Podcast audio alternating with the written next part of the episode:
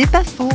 Parlons du savoir et des croyances avec Jean-Claude Guibaud, journaliste et écrivain j'essaie de mettre en question l'opposition un peu trop facile que l'on fait aujourd'hui entre savoir et croyance. Nous avons tendance au fond à dire que le savoir c'est sérieux, le savoir vérifiable, euh, mathématisable, chiffrable, et puis la croyance c'est quelque chose d'un peu naïf, c'est un résidu de la pensée magique au fond, et que progressivement nous serons dans des sociétés où il n'y aura plus que du savoir et il n'y aura plus de croyance. Alors ce qu'il faut, me semble-t-il, sans relâche, c'est un dialogue permanent entre croyance et savoir. Que la croyance soit interrogée par le savoir, parce que quelquefois on croit des choses qui se révèlent effectivement fausses, mais il faut que le savoir soit sans cesse interrogé par la croyance.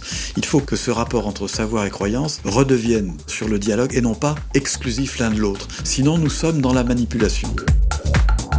C'est pas faux, vous a été proposé par parole.ch.